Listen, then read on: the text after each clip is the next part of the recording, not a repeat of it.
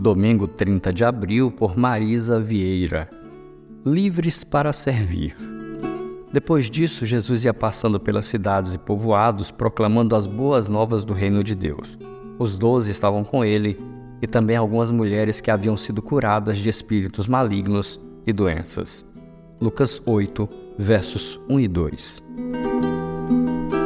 Hoje é o Dia Nacional da Mulher data criada em homenagem a uma mulher que ajudou a articular o voto feminino no Brasil. Como mulheres brasileiras, hoje temos mais liberdade para fazer escolhas legais do que em tempos atrás, mas isso também nos aponta para a responsabilidade das nossas escolhas. Havia no ministério de Jesus mulheres que o seguiam. Algumas eram ricas e influentes e o serviam no sustento também.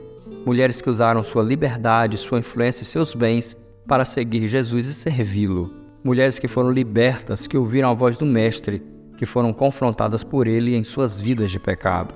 Hoje, as mulheres têm liberdade para estudar, trabalhar, votar e viajar, mas a mais preciosa liberdade não foi conquistada por homens, foi conquistada por Jesus, que, mesmo sendo Deus, sujeitou-se à vontade do Pai numa cruz.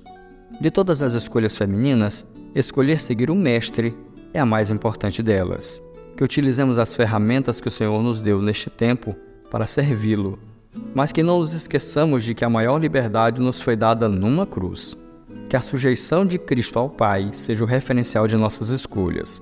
Que hoje, como cristãos, escolhamos servir ao Senhor.